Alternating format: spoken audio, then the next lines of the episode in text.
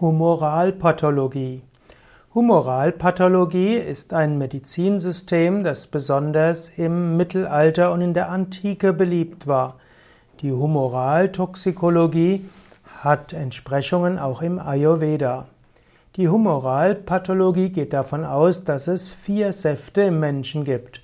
Humor bedeutet ja Feuchtigkeit, Körpersaft, Leibesaft. Und Pathologie heißt eigentlich Erkrankung. Humoralpathologie geht davon aus, dass im Menschen vier verschiedene Säfte sind und dass, wenn diese durcheinander kommen, dass es dann Probleme gibt.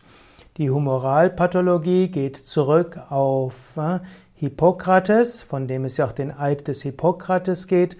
Sie wurde genauer formuliert durch Galen, auch genannt Galenius von Pergamon, der 130 bis 200 nach Christus gelebt hat und wurde dann auch im Mittelalter bis zum Beginn der Neuzeit weiter ausgebaut. Zum Beispiel hat Avicenna im 11. Jahrhundert die Humoralpathologie weiter ausgebaut und klarer gefasst.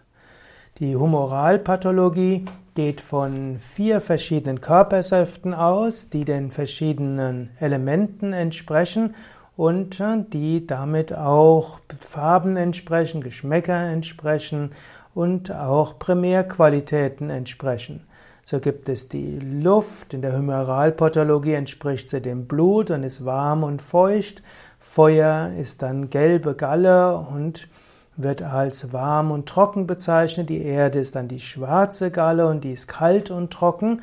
Und es gibt Wasser und das ist der Weißschleim und die ist dann kalt und feucht. Die Humoralpathologie hat dann natürlich auch Namenfachbegriffe. Dann ist eben jemand, der ein besonders starkes Luftelement hat, der ist ein Sanguiniker. Derjenige, der ein starkes Feuerelement hat, ist dann ein Choleriker.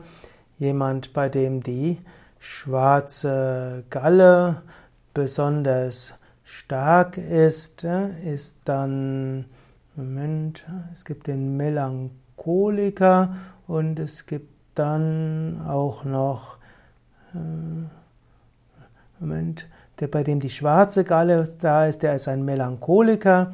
Und jemand, bei dem der Schleim besonders stark ist, also der weiße Schleim, der ist dann ein Phlegmatiker. Das hat gewisse Ähnlichkeiten im Ayurveda und manche gehen ja davon aus, dass die alten Griechen, zum Beispiel Hippokrates, die Humoralpathologie vom Ayurveda genommen hat. Dort gibt es eben auch letztlich Vata. Vata entspricht so ein bisschen dem Sanguiniker. Dann gibt es Pitta. Pitta entspricht etwas dem Choleriker. Und dann gibt es noch den Melancholiker und den Phlegmatiker und das entspricht dann dem Kapha-Element.